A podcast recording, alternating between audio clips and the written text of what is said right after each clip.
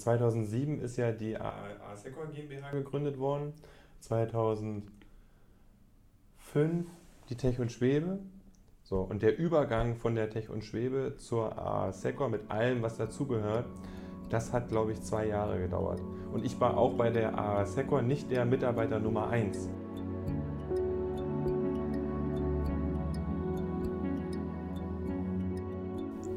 Fünfzehn Jahre. Wie lange ist das für euch? Für uns ist das sehr lange, denn Assecor ist dieses Jahr 15 Jahre alt geworden. Ich möchte euch also diesmal herzlich zu unserer Jubiläumsfolge begrüßen im Podcast. Dafür habe ich mir zwei Gesprächspartner eingeladen, die sicher viel aus dem Nähkästchen erzählen können und überhaupt Geschichten von A nach Z, Assecor bis wer weiß, weil sie beide von Anfang an dabei sind. Mein erster Gast ist Daniel Hübke, unser Chief Operations Officer oder kurz COO. Und dann haben wir hier noch unseren CEO sitzen, Robert Tech. Noch eine kurze Anmerkung. Da sich diese Folge in ein längeres Gespräch entwickelt hat, habe ich mich dafür entschieden, die Folge in zwei Teile zu teilen. Ihr hört hier also Teil 1. Los geht's, Freunde der IT.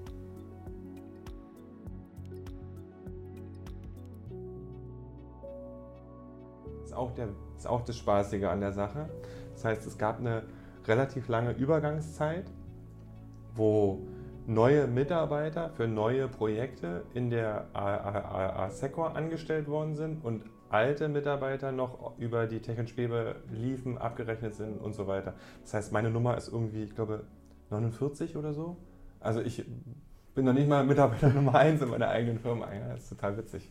Ähm, Genau, aber ja, wir sind schon lange mit dabei. Ja. Hättet ihr das gedacht, dass 18,15 wird? Also, als ihr angefangen habt, hättet ihr das gedacht? Ja. ja, mal, ja, denke schon, ja, doch. Ähm, doch, das war schon das Ziel. Also, ähm, ähm, wir haben ja angefangen, oder ich, ich damals habe angefangen als als ich noch Student war und Daniel kam ja auch noch als Student mit dazu.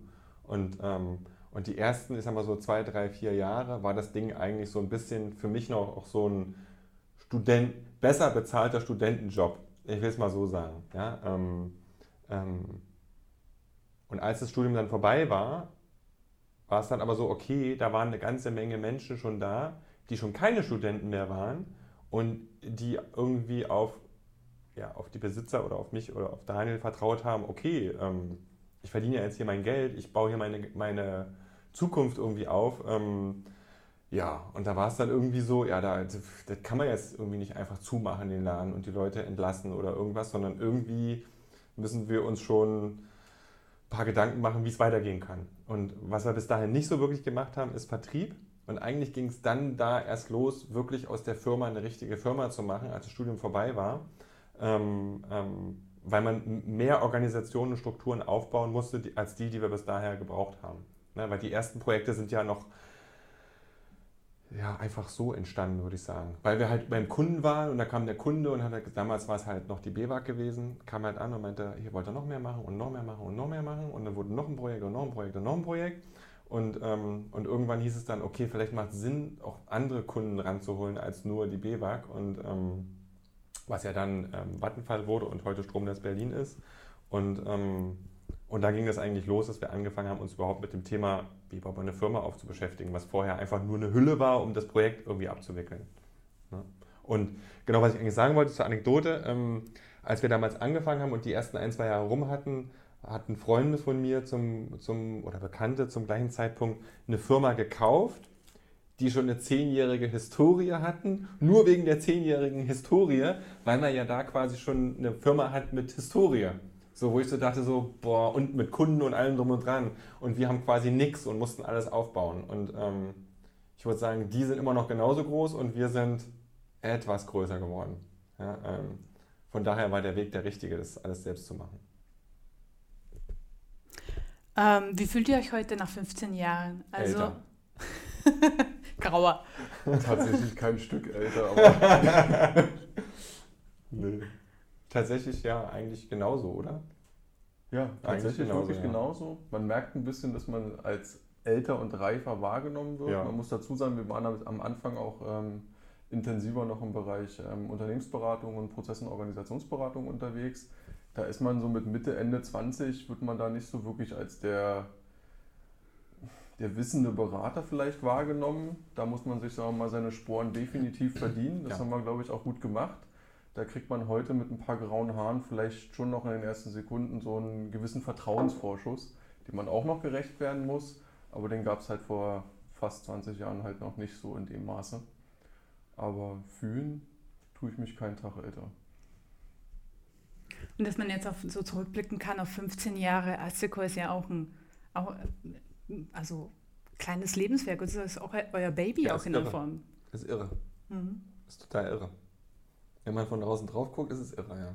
Und ich glaube, als selber kriegt man das ja gar nicht so mit. Ne? Ähm, man merkt ja nur, wenn man sich mit Menschen unterhält und sagt, okay, wir haben über 100 Mitarbeiter, haben eine Gruppe und haben 15 Jahre hinter uns, ähm, dann wird man mit großen Augen angeguckt. Wir selber, ich weiß gar nicht, man nimmt das ja gar nicht so wahr, sondern es ist ja halt einfach. Es sind eher so Momente wie diese, wo man das so ein bisschen Revue passieren lässt und einem so ein bisschen bewusst wird, dass da auch schon 15 Jahre mittlerweile ähm, drinstecken. Mhm. Man muss dazu sagen, 2009 ist äh, meine älteste Tochter geboren und ich kann an ihr so ein bisschen erkennen, ne, die wird auch immer größer wie lange das alles schon Spaß macht und ähm, ist schon beeindruckend, ist wirklich beeindruckend. Wenn ihr jetzt euch die ersten zwei Jahre Assecor und die letzten zwei Jahre Assecor in Erinnerung ruft, was ist für euch der größte Unterschied? Vielleicht ein bisschen die Schlagzahlen. Findest du? Also, wenn du überlegst, die ersten zwei Jahre, als wir diese, diese Riesenprojekte aufgesetzt haben, von nix von nix und innerhalb von ein paar Wochen da zig Leute eingestellt haben, das war auch keine schlechte Schlagzahl. Also ich würde, also, oder meinst du, damals war die Schlagzahl eine andere als heute? also ich würde sagen, boah, heute aktuell ist gerade wirklich, die letzten vier Jahre sind wirklich echt krass. Also es ist wirklich echt krass und die ersten drei, vier Jahre waren auch echt krass. So zwischendrin war so eine da war eher so ein bisschen so die, ich sag mal so, da hätte man mehr draus machen können. Das war so ein bisschen die verlorene Zeit. Aber die ersten vier und die letzten vier, die, war, die Jahre waren eigentlich wirklich, wirklich ähm, hohe Schlagzahl, definitiv. Guck mal, wir hatten ja, wir haben 2005, 2006 so in dem Dreh ging es richtig los und wir hatten 2009 ungefähr hatten wir schon 80 Leute, was ja damals alle Studenten waren. Ja? Also es war ja was anderes als heute. Aber es waren ja trotzdem mit dem Wärmeteam und dem Netzeteam und und und, es waren ja trotzdem Massen von Menschen, die dort bewegt wurden. Ähm, Viele Menschen, das stimmt, ja. Weniger Umsätze, ja, ist ja egal, aber es waren ja trotzdem irre, irre Anzahl von Leuten. Und heute sind wir ja noch darüber hinaus, nur mit Vollzeitkräften und keine Ahnung und allem, was dazugehört. Ähm, und nicht mehr nur auf einen Fokus, ein so ein Projekt da irgendwie, sondern halt auf zig Projekten und wirklich vielen Kunden unterwegs. Das hat sich halt verändert. Und, aber von der Schlagzahl her würde ich sagen, pff, ist gerade auch ganz schön heftig. Die Diversität der Themen hat auf jeden Fall zugenommen. Auf jeden Fall. Das ist ein großer Unterschied. Weil auch die Diversität der Kunden halt zugenommen hat. Ja. Guck mal, ich habe vorhin habe ich mit Conny kurz gesprochen, aber wie viele Leute dieses Jahr eingestellt wurden oder mhm. bisher? Wir haben jetzt die Mitte des Jahres und Mitte des Jahres sind wir bei 29 Leute. Person. Das ist total krass. Ja, das ist total krass. Also, ja, auch keine schlechte Schlagzahl. ja. ja. auf jeden Fall. Es ist ja auch, also ich meine, wenn die Zwischenjahre, sagst du, auch nicht so ergiebig waren oder nicht so intensiv. Ich meine, es ist ja trotzdem viel passiert. Zum Beispiel mehrere Standorte wurden gegründet. Ähm, ist es eine Assecor-Gruppe entstanden? Also wo, wo war der Moment, wo ihr gesagt habt, okay, ab jetzt können wir das Ding Assecor-Gruppe nennen? Auch schon 2017, 18 ging das ja los. Ähm, und eigentlich ging es mal ja so sagen, ging es ja damals los, weil wir halt schon sehr lange in Assecor diese ganzen Dienstleistungsprojekte machen und irgendwann mal angefangen haben zu sagen, ähm, wir brauchen ein paar Übungsprojekte für die Mitarbeiter, die neu dazugekommen sind oder die gerade irgendwie kein Projekt haben und haben ja dann angefangen, eigene Produkte oder eigene Dinge zu bauen. So und ähm, Und irgendwann gab es mal so einen Punkt, wo, ist aber schon ewig her, wo wir mal darüber tatsächlich mal nachgedacht hatten, ähm, einen Teil oder alles ähm, tatsächlich mal zu verkaufen. Ne? Ähm, ist nie passiert, zum Glück, aber diese, diese Situation gab es mal. Und ähm, da gab es eine, eine, Diskussion darüber, ähm, was eigentlich dieser, diese Dinge, die wir da produziert haben an Produkten, was es eigentlich wert ist. Es ist ja nicht, ist ja nicht nichts.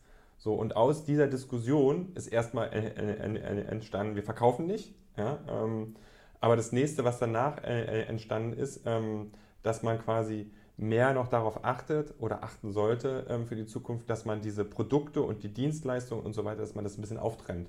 Und so ist eigentlich dieses Assecor-Gruppending entstanden. Sonst hätte man das auch alles in einer, in einer Firma lassen können. Und, ähm, und jetzt in den letzten Jahren, würde ich, mal, würde ich mal sagen, sind halt, ich sag mal so, im Wachstum, wir haben ja dann irgendwann mal vor, vor auch vor vier, fünf Jahren haben wir ja gesagt, wir, oder haben wir ja die Strategie gemacht, ja, er, erstellt. Ähm, mit, ich sag mal, damals, wie viele Leute waren wir damals? 13, 14 Leute ja, ungefähr. 20 vielleicht. 20 Leute. Ähm, damals so quasi so Kernteam, lange la, Mitarbeiter, die lange dabei sind und und und. Ähm, haben wir damals gesagt, was ist unsere Mission, was ist unsere Vision, was sind unsere Werte und was ist eigentlich unsere Strategie. Und, ähm, und wir haben damals ja auch gesagt, wir, also ein Teil der Strategie war ähm, auch, dass wir wachsen wollen um quasi Stabilität herstellen zu können. Das heißt, ähm, je größer wir sind, desto unwahrscheinlicher wird es, dass im Falle einer Krise wir komplett umfallen, sondern dass man quasi einen Teil abbauen muss, ja, aber auch einen, einen Teil retten kann. Das ist wiederum auch der Punkt, warum wir viel mit Fremddienstleistern arbeiten, aber das kann man sich, das kann man sich dann vorstellen. Ja? Ähm, aber zum damaligen Zeitpunkt oder jetzt auch jetzt immer mehr wird auch immer klarer, organisches Wachstum ist das eine ne? Ähm, ne? und aber anorganisch quasi, dass man noch irgendwie versucht, noch andere Firmen mit hinzuzunehmen und so weiter, ist das andere. Und so ist ja quasi auch im letzten Jahr die Cybay dazugekommen und so weiter. Und auch da kann man in Zukunft auch gucken, ob man noch weitere Firmen findet, die zu uns passen, die man dann entweder voll integriert oder stehen lässt mit ihren einzelnen, ich sag mal so, ähm, wie nennt man das? Ähm, Fähigkeiten, Kompetenzen. Ja, Kompetenzen, Kunden, Marken, genau. keine Ahnung. Ja, ähm, und so ist das Gruppending, wird für mich eigentlich immer, also wird für mich immer normaler. Ja? Ähm, was ich mir, glaube ich, für die Gruppe noch wünschen würde, dass die, dass alle Mitarbeiter der Gruppe das genauso sehen, dass halt die anderen Firmen auch irgendwie alle dazugehören und man nicht so abgekapselt ist. Aber ich bin da, glaube ich, derjenige, der am meisten überall drin ist, weswegen das für mich eher normaler ist, als für einen Einzelmitarbeiter, der entweder nur Cyber-Mitarbeiter ist oder nur äh, Secor-Mitarbeiter oder nur Growify-Mitarbeiter ist, für die ist das wahrscheinlich ein bisschen, die würden lieber wahrscheinlich zumachen und sagen, wir sind doch aber Growify oder wir sind doch aber Sybay. Aber ähm, für mich aus meiner Brille ist es so, nein, wir sind irgendwie ein großes Ganzes und wir sind stärker, wenn wir gemeinsam daran arbeiten. Ja, ähm, aber das ist, ja, kann man auch dran arbeiten, würde ich so sagen. Und das, sie machen ja untereinander Sinn. Also du hast ja nicht umsonst die Cyber ins Boot geholt und es gibt ja nicht umsonst Growfer. Kannst du noch mal kurz erklären, was die Cyber macht und was Growfer macht und warum sie ins Boot geholt hast? Gute Frage, ja. Ähm, ähm, also Cyber ist eigentlich ins Boot geholt worden, ähm, weil wir auf der Suche nach Ressourcen sind und waren. Ja, also das heißt, ähm, ähm, eigentlich ist, ist immer so der Stamm an Entwicklern und der Stamm an POs, der war eigentlich für mich interessant. So und, ähm, und was man auch und was es charmant gemacht hat, war, dass wir zu dem Zeitpunkt mit Miri, Jella, Alex ähm, ähm, und auch dem anderen Alex, dass wir damit schon die ersten, ich sag mal so, ähm, Kreativleute bei uns haben und hatten und ja auch mit dir und mit der Cyber quasi nochmal eine ganze Kraft dazu bekommen haben. Ja, was man in der Zukunft noch viel mehr zusammenbringen sollte und ähm, oder könnte, ähm, um Synergien draus zu ziehen. Ne? Ähm, und Cyber selber ist eine Digitalagentur. Also wenn man mal das abgrenzen würde, Secor ist halt alles, was halt Softwareentwicklung, Infrastruktur, Herstellen von Produkten und ähm, Services ist und Cyber ist halt quasi das ganze Vermarkten am Ende. Ja, also Digitalmarketing, Brands aufbauen, Texten machen, SEO, SEA, alles Mögliche.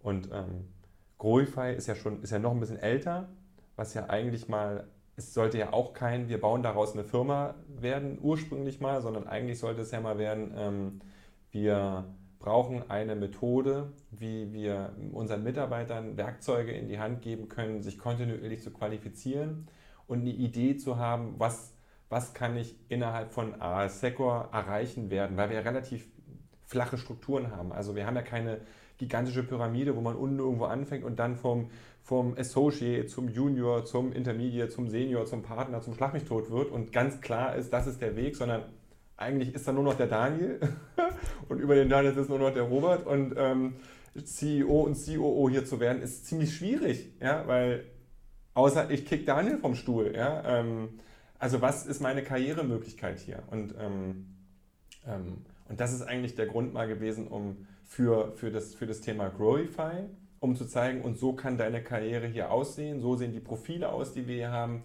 Ähm, und, so, und, und, und das kann dich auch motivieren, da dran zu bleiben, ja, muss man dazu sagen. Ja, weil man geht ja auch öfter mal unter in seinem Tages, Tagesgeschäft. Wo, wo, was macht man ja eigentlich, wo will man ja eigentlich hin? Ne? Das waren die ursprünglichen Gründe für die beiden Firmen.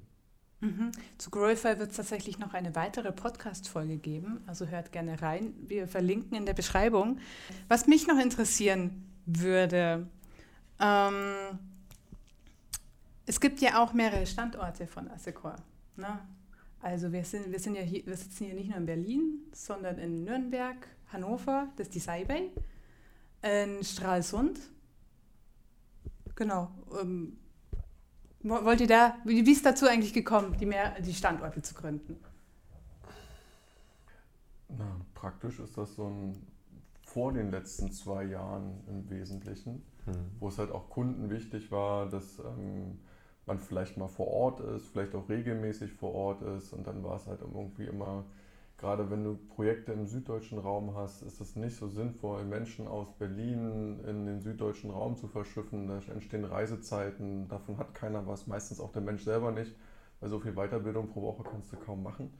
Ähm, so kam es dann eben zu, zu solch einer Niederlassung, dann eben auch in, in Nürnberg, um dort eben vor Ort regionaler ähm, Menschen auch quasi einen Raum zu bieten und angestellt zu sein. Ähm, und genau das Gleiche ist es praktisch auch in Stralsund. Und so haben wir quasi die Mitte, das würde ich mal so als Berlin bzw. Hannover bezeichnen, etwas im Norden und etwas im Süden. Und mittlerweile ist das, ähm, ja, egal ist es glaube ich nicht. Hm. Es braucht immer noch so ein bisschen einen Regionalbezug, aber es spielt mittlerweile eine eher untergeordnete Rolle. Wobei man sagen muss, ähm, Stralsund ist ja damals dazugekommen. Also in Stralsund ist jetzt nicht, das war damals nicht so, boah, das sind jetzt unsere Riesenkunden. Sondern Stralsund ist ja dazugekommen, weil wir in Stralsund auch eine Firma übernommen haben, ähm, um sie dann quasi in die Assecor-Gruppe zu integrieren, um wieder Personal zu haben, die wir nach Nürnberg schicken konnten, ähm, um da Projekte zu erledigen. Muss man auch ein großes, ähm, also muss man groß honorieren, weil das wahnsinnige ich sag mal so, Anfahrten und Abfahrten waren von Stralsund nach Nürnberg, das war eine Wahnsinnszeit. Überhaupt die ganzen Mitarbeiter, die damals diese Projekte mit aufgebaut haben in Nürnberg, war eine Wahnsinnszeit. Ja. Ähm, deswegen ist es auch für, aus heutiger Sicht, ähm, so schlimm Corona auch ist oder Covid, ja, ähm, so gut war es für alle beteiligten Mitarbeiter von uns, dass der Kunde gelernt hat, ist nicht so schlimm, ob die Leute die ganze Zeit in Nürnberg sitzen oder nicht. Äh, reicht auch, wenn sie, bei, wenn sie bei uns in den Büros sitzen oder von zu Hause arbeiten war das eine super Sache, was wiederum dazu führt, dass Standorte, also Bürostandorte für uns immer, ich sag mal so, unwichtiger werden im Sinne eines Standortes, im Sinne für den Kunden. Ja, ähm, und aber wichtiger werden ist, dass es Sammelpunkte gibt, wo, Men also wo Menschen zusammenkommen können, um, um eine gemeinsame, um ein Gefüge zu werden, ja, um nicht beliebig zu sein. Dafür ist es, glaube ich, immer mehr da. Ja? Also ähm, also das ganze Thema Remote-Arbeit oder generell standortunabhängiges Arbeiten deutschlandweit oder vielleicht sogar irgendwann europaweit oder weltweit, ist ja auch, du bist ja auch so ein Beispiel dafür, ähm, ähm, wird ja immer interessanter und ähm, ähm, ähm möglicher. Ja? Ähm, ich meine, du weißt es ja selber, die ersten ja. Diskussionen, die wir mit dir geführt haben über Japan, waren ja auch wahrscheinlich Haare raufend. Mhm. Und, Mir ist es auch auf jeden Fall zugute gekommen, Corona. Also je, nicht nur dir, ich, allen möglichen. Ja. ja und, ähm, und heute ist es, wurde die Frage gar nicht mehr gestellt. Heute stellt sich eher die Frage nicht nach dem, was möglich ist und nach dem, was, was ich sag mal so, mit, mit Kunden möglich ist und was, was man schafft, arbeitstechnisch gemeinsam zu leisten, sondern heute stehen eher steuerliche Gründe, Regelungsgründe, wo Länder zu langsam sind, sich auf Realitäten einzustellen. Ja, du weißt es auch, ja, Arbeitserlaubnisse, was darfst du hier, was darfst du da? Was ist allein schon, wenn ich mehr als so und so viele Tage nicht in Deutschland arbeite, sondern nur in Österreich? Ja? Was heißt das schon? Das ist eher heute ein Thema, womit wir uns auseinandersetzen, weil wir im Kopf schon viel weiter sind, was möglich wäre, wenn denn dann nicht die Regelungs- und Steuerbarrieren wären. Ja, ähm, von daher wären Standorte da diskutieren wir schon viel drüber rum, wie könnte das in Zukunft mal aussehen, ohne diese Größenordnung überhaupt heute zu haben. Aber ähm, die Diskussion dahinter ist schon spannend. Ja? Auch im Sinne des Thema ja, Arbeitnehmer zu finden, die zu uns passen, an unseren Standorten, deutschlandweit, europaweit und sonst wo. Ja. Jetzt die Königsfrage. Hättet ihr euch das vor 15 Jahren gedacht, dass es mal so kommen wird? Also dass hybrides Arbeiten ein Thema sein wird, dass ihr mehrere Standorte habt, dass ihr, dass ihr jetzt vor diesen Entscheidungen stehen würdet? Keine Ahnung. Ich habe schon immer Visionen gehabt. Ja, also. also tatsächlich ja, aber nicht in der Geschwindigkeit. Also vor drei Jahren hätte ich gedacht, das dauert locker noch zehn Jahre, bis wir da sind, wo wir heute quasi stehen. Das hat doch einiges ähm, massiv beschleunigt. Definitiv. Ja. Also das stimmt. Also das Covid war auf jeden Fall ein Beschleuniger zu dem Thema Remote-Arbeiten und so weiter. Und ähm, ja, wie gesagt, die letzten drei Jahre waren ja sowieso, letzten drei, vier Jahre sowieso total irre. Und ich bin auch gespannt auf die nächsten drei, vier Jahre, ja, wie die, wie, wo wir dann stehen und wie dann die Welt aussieht. Ähm, und ob wir dann größer werden mit mehr Standorten oder größer werden mit irgendwo arbeiten, keine Ahnung, werden wir sehen. Ähm, das ist ja auch für ein Unternehmen eine Herausforderung, von Kleinunternehmen zum mittelständischen Unternehmen zu wachsen. Da gibt es ja auch so eine Art Kippmoment, ab dem man Prozesse umstellen muss, wo man einfach nicht mehr mit, jemand, mit jedem persönlich Umgang hat. Irgend, ab irgendeinem Moment wird es unübersichtlich. Wie habt ihr das für euch gemeistert, sage ich mal? Oder seid ihr noch dabei? Ich würde sagen, wir sind sogar noch dabei. Ne? Ist ein nicht enden wollendes, ein nicht enden wollender Prozess, würde ich fast sagen. Das ist ein Prozess, der ist nie abgeschlossen. Mhm, Glaube ich auch. Also es gibt ja so ein, es gibt einen Artikel, der heißt Beyond 80. Ja, ähm, da geht es halt genau darum, dass es quasi bestimmte Phasen in einem Unternehmenswachstum gibt, äh, wo so eine, wo diese, äh, ja, wo es halt schwierig wird.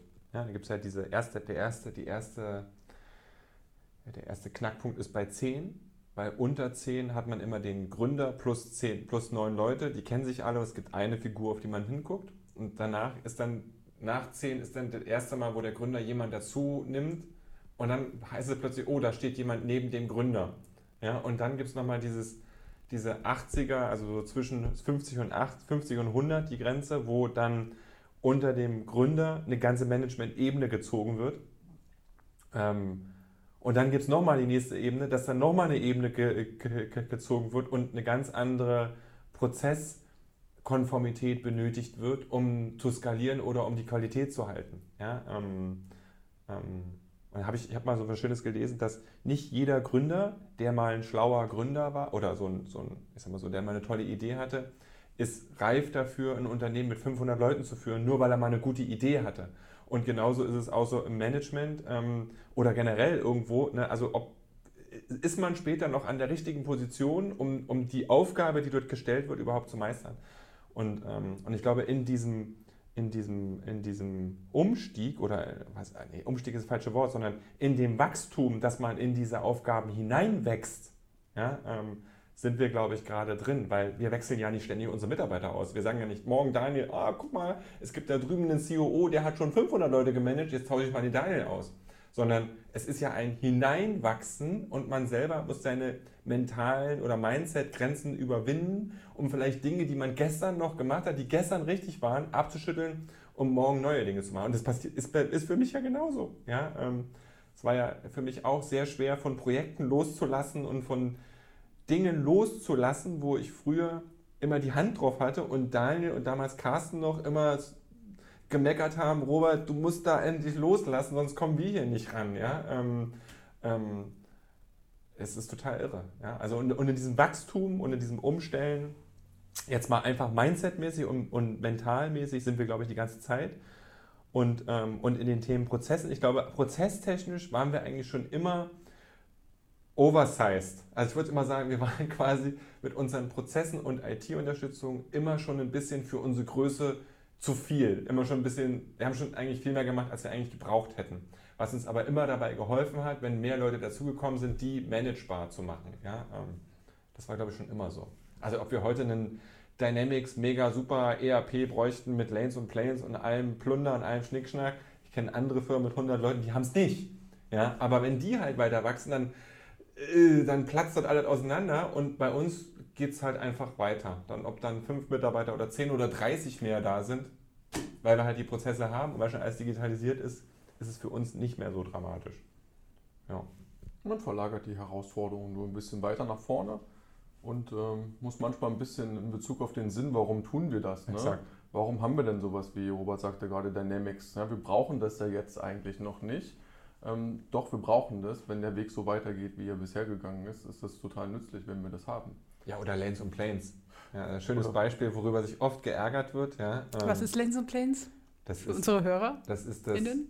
unser, Pro, unser, unsere, unser Programm, wo Mitarbeiter quasi Reisen buchen können und ihre kompletten Abrechnungen machen können. Früher war es halt so, jeder Mitarbeiter ist halt draußen rumgefahren und musste halt dann über die Bahn.de oder sonst irgendwas die, die Tickets kaufen und dann einreichen. Wenn das aber dann 40, 50 Leute machen und jede Woche hin und zurück und alle Hotels und dann ist eine Messestadt wie Nürnberg, alle Hotels zu und du gibst dann 20 Hotels ab und so weiter, dann, dann platzen hier die Prozesse auseinander. Ja? Ähm, und es muss ja auch alles überwiesen werden. Ja? Ähm, und es muss alles zusammensortiert werden, weil steuerlich müssen, muss quasi die Aktivität der Reise mit allen Rechnungen, allen Buchungen zusammengelegt werden, damit es keinen ja, kein geldwerten Vorteil, kein Betrug, kein Beschiss, kein, keine Ahnung, irgendwas gibt. Ähm, ähm, und so ein Lanes und Planes ist ein Komfortverlust für einen Mitarbeiter im ersten Schritt, weil es erstmal komisch zu bedienen ist. Ja? aber hinten raus den Prozess extremst verschlankt. Ansonsten müssten wir da wieder Mitarbeiter einstellen, wofür wir wieder mehr Leute bräuchten an der, ich sag so, an der Arbeitsfront, die wieder das Geld verdienen für die Menschen, die hinten das Papier sortieren. Das sind halt so Zusammenhänge, die muss man halt erstmal verstehen, um vielleicht auch zu akzeptieren, einen Prozess zu machen, der erstmal, ach, war doch früher einfacher. Ja, ähm, ja und so so gibt es halt ein, zwei Prozesse, wo Mitarbeiter wahrscheinlich drauf gucken und sich denken so, oh, aber hintenrum das halt uns schlank hält. Ja. Skalierbar macht. Ja. Hm. Würdest du das, äh, fällt dir auch ein Prozess ein, wo der für dich besonders herausfordernd war jetzt in den letzten Jahren? Immer noch herausfordernd ist. Also wir haben sowas wie Forecast und Zeiterfassung. Auch das. Das löst halt immer weiterhin regelmäßig ähm, so ein Verständnis, also einfach eine Frage auf, wozu tue ich das? Ich bin doch hier nur auf diesem einen Projekt zum Beispiel. Das ist doch klar, dass ich meine gesamte Arbeitszeit da an dieser Stelle investiere aus der Perspektive. Stimmt das auch? Ne? Es ist eigentlich ein simpler Algorithmus, den man da ansetzen könnte. Das ist aber nicht bei jedem Kollegen so. Wir haben ähm, ganz viele Kollegen, die halt mehr als ein Projekt ähm, begleiten, zum Beispiel im Beratungsgeschäft oder als Projektmanager. Und wie viel derjenige in dem jeweiligen Projekt gerade investiert, ist vom Kunden abhängig. Ich kann das nicht einfach runterbrechen, weil ich 100 Tage über 10 Monate habe und sage, es sind jeden Monat 10. Und es ist durchaus variabel und es ist auch ein Freiheitsgrad, den die Einzelnen haben sollen und dürfen, aber dementsprechend dann kein so ein einfacher Algorithmus mehr. Und deswegen ist es gut, wenn der Projektverantwortliche, der Projektmanager bzw. auch der Berater dann selbst und eigenverantwortlich und selbstbestimmt diesen Forecast, ne, also wie viele Stunden in welchem Monat habe ich da gaußsche Verteilung, in der Mitte ein bisschen mehr und am Anfang und am Ende ein bisschen weniger oder wird es hinten raus mehr, dass er das selber quasi prognostiziert, also einen Forecast macht und natürlich so gut wie möglich prognostiziert. Ja, ähm, und das auch gerne regelmäßig wieder aktualisiert, wenn sich die Gegebenheiten ändern. Das ist ein Stück weit müßig, aber dadurch ist es uns möglich, über die gesamte Mannschaft hinweg einen sehr guten Überblick darüber zu bekommen, wo sind denn noch Potenziale also wo könnte vielleicht mal jemand unterstützen und für die jeweilige Planung in der Regel auch ein gutes Werkzeug zu sehen, was habe ich mir dann eigentlich mal für den nächsten Monat vorgenommen, in was für Themen bin ich noch gebunden, was ich vielleicht die letzten zwei Monate nicht so intensiv begleitet habe, planmäßig, aber gleichzeitig in den nächsten Monaten wieder etwas intensiver begleiten wollte. Ähm, auch da unterstützt das. Es ist ein immer wiederkehrendes Fragezeichen und ein immer wiederkehrendes Erklären und Heranführen und in der Regel gelingt uns das erfolgreich. Ich, ich würde gerne was hinzufügen, was du gerade gesagt hast, ja, weil ich bin mir nicht so sicher, ob das bei Mitarbeitern immer so klar ist, auf, welcher, auf welchem Mindset wir eigentlich unterwegs sind. Ja? Ähm, wir diskutieren darüber auch oft, ja? also im Management, im Sinne von, möchten wir eine Firma haben oder ein Unternehmen haben, wo wir von oben herab alles, alles steuern, im Sinne von, du machst jetzt das und das und das, ja? dann können wir die Arbeitspakete definieren und schieben die alle raus. Oder möchten wir Mitarbeiter haben, die auch im ähm, ich sag mal so, selbst, selbstbestimmt ist das falsche Wort, oder na doch, schon, doch. Eigenverantwortlich. Eigenverantwortlich, mhm. selbstbestimmt ähm, agieren können. Ja, ähm, so, und dieses Thema Forecast zu machen, also so ein bisschen mein kleiner eigener Unternehmer zu sein, was mache ich denn, die, mich selber zu organisieren, was mache ich eigentlich die nächsten Wochen oder Monate? Und wenn dort irgendwie rauskommt, oh, ich habe ja gar nichts, gar keine Arbeitspakete, vielleicht so irgendjemanden zu gehen, wo ich mir Arbeitspakete abholen könnte oder was, eine Qualifikation, was weiß ich, ja, oder, oder was weiß ich, ähm, ist schon was, wo wir, und wo wir schon klar machen, dass es den Freiheitsgrad gibt und dass wir schon gerne möchten, dass ähm, jeder versteht, dass er zum, zum Erfolg hier beitragen kann und beiträgt und das möglichst eigenverantwortlich anschieben kann. Ja, und nicht wir rennen allen hinterher und wir drücken bei jedem drauf und mach jetzt mal das und das. Das ist eigentlich gar nicht das, was wir, was wir, was wir wollen. Und das ist, das ist immer und immer wieder wiederholen, glaube ich. Ne? Das ist das, was du vorhin auch gesagt hast. Und Menschen, die neu dazukommen, viele sind das gar nicht gewohnt. Ihr habt jetzt äh, viel über Prozesse gesprochen. Also wie kann man Prozesse skalieren, sodass sie eben auch ein Unternehmen schlank bleibt, äh, wandelbar, flexibel, nach vorwärts gehen kann. Ähm, ein großer Punkt ist aber auch Unternehmenskultur. Hm. Wie hm. seid ihr das angegangen? Du hast ja schon von dem Workshop erzählt, wo Mission und Vision und Unternehmenswerte festgelegt wurden, aber wie, wie, seht ihr das jetzt mit, bezüglich der Unternehmenskultur? Also die Frage tatsächlich war ja ne, mit den Werten und der Kultur. Ja? am Ende stand die Frage im Raum nicht zu sagen, wer wollen wir sein, sondern die Frage stand im Raum, ey Leute, wer sind wir denn jetzt aktuell? Was haben wir denn für eine Kultur? Also natürlich ist es immer so ein Misch aus, wie wollen wir eigentlich sein, aber man muss mal realistisch sein. Ähm, ähm, Menschen erzieht man ja nicht, also so einfach in unserem Alter. Du kannst ja nicht reingehen und sagen, du musst jetzt morgen so sein. Das funktioniert ja nicht. Ja? Das versuchen so viele Pärchen miteinander, ähm, kriegt man ja nicht hin. Also die Frage ist ja eigentlich, wer sind wir heute? wie gehen wir heute mit, miteinander um und natürlich mit einem gewissen Wunsch dahinter auch, wie wollen wir, dass wir heute miteinander umgehen.